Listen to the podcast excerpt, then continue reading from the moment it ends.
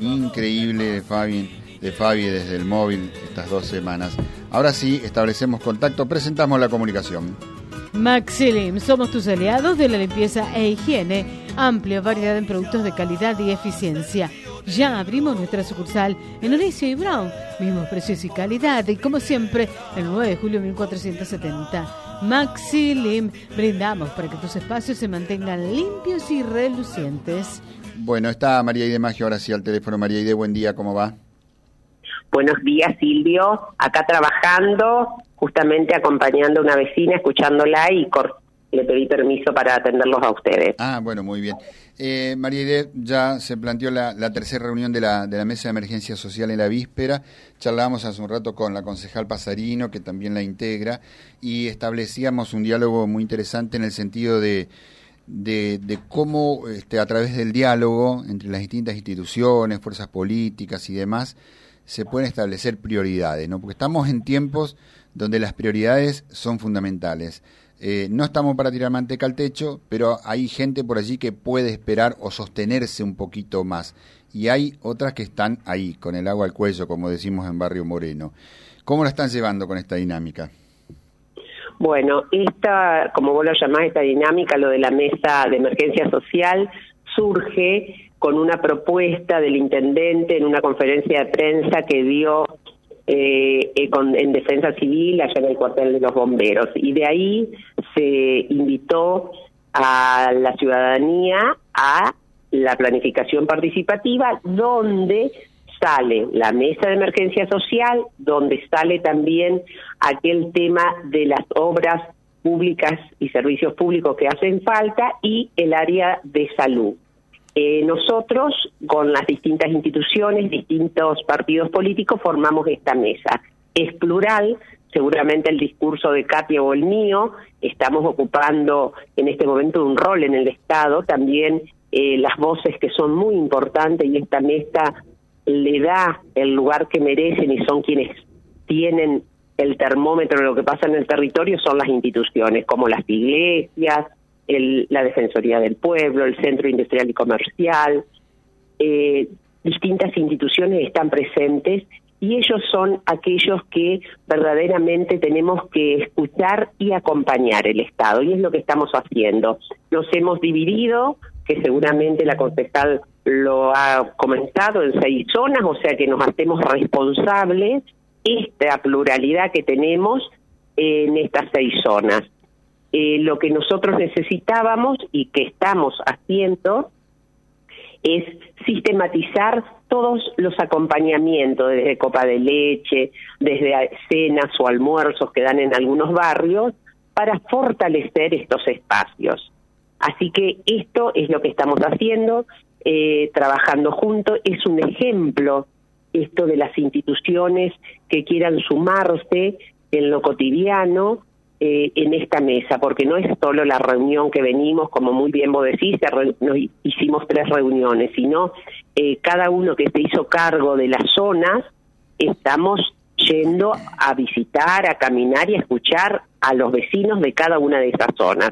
Estamos dando, yo creo, a la ciudadanía un ejemplo de cómo se puede trabajar poniendo al bien común al frente de estas acciones que estamos sumando desde acá y dando lugar y esta apertura, por supuesto, desde el Estado municipal.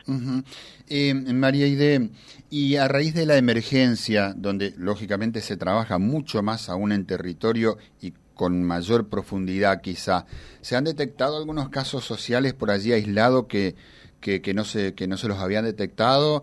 Eh, yo conocí el caso de un señor que estaba muy enfermo en el callejón de Barrio La Cortada, que es cierto, él, eh, él, mismo no, no, no, quería salir. Eh, recuerdo que con la concejal Constanza Arzamendia trabajamos el caso también, trabajamos periodísticamente hablando, digo, y, y la compañera de ese señor tampoco quería que, que él saliera y realmente era necesario que, que, que, dejara la casa más allá de la emergencia. Digo, eh, han, han, surgido, han salido a superficie casos puntuales, específicos, sociales a raíz de la emergencia?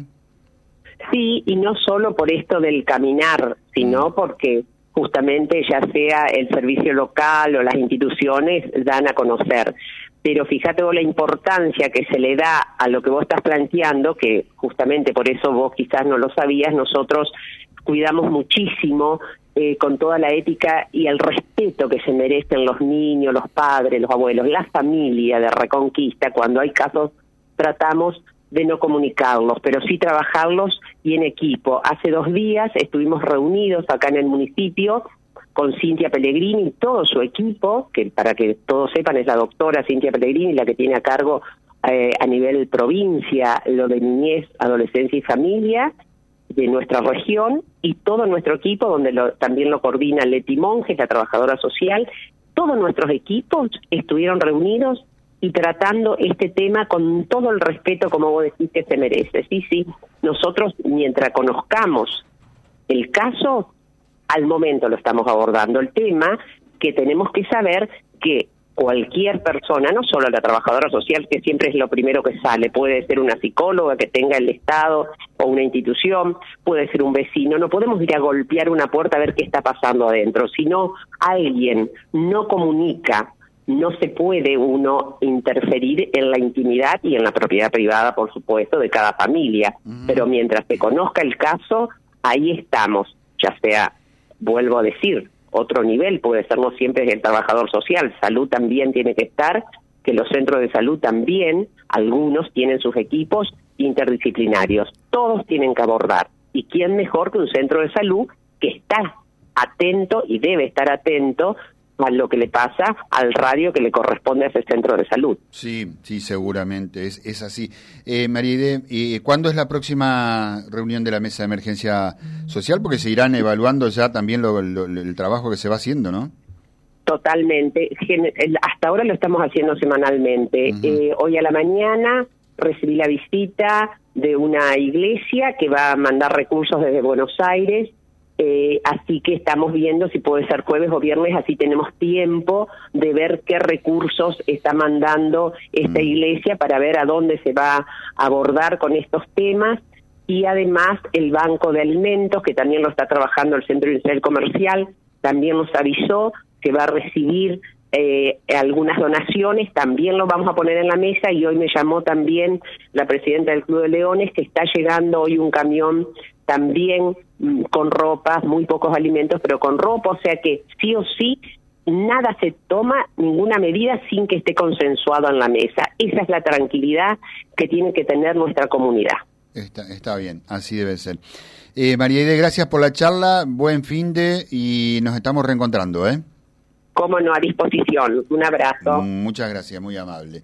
Es quien coordina el área de desarrollo humano en el municipio de Reconquista, la licenciada María Ide Magio. Vía Libre, siempre arriba y adelante.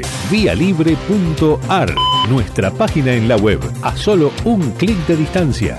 www.vialibre.ar Vía Libre.ar Vía Libre, siempre en positivo.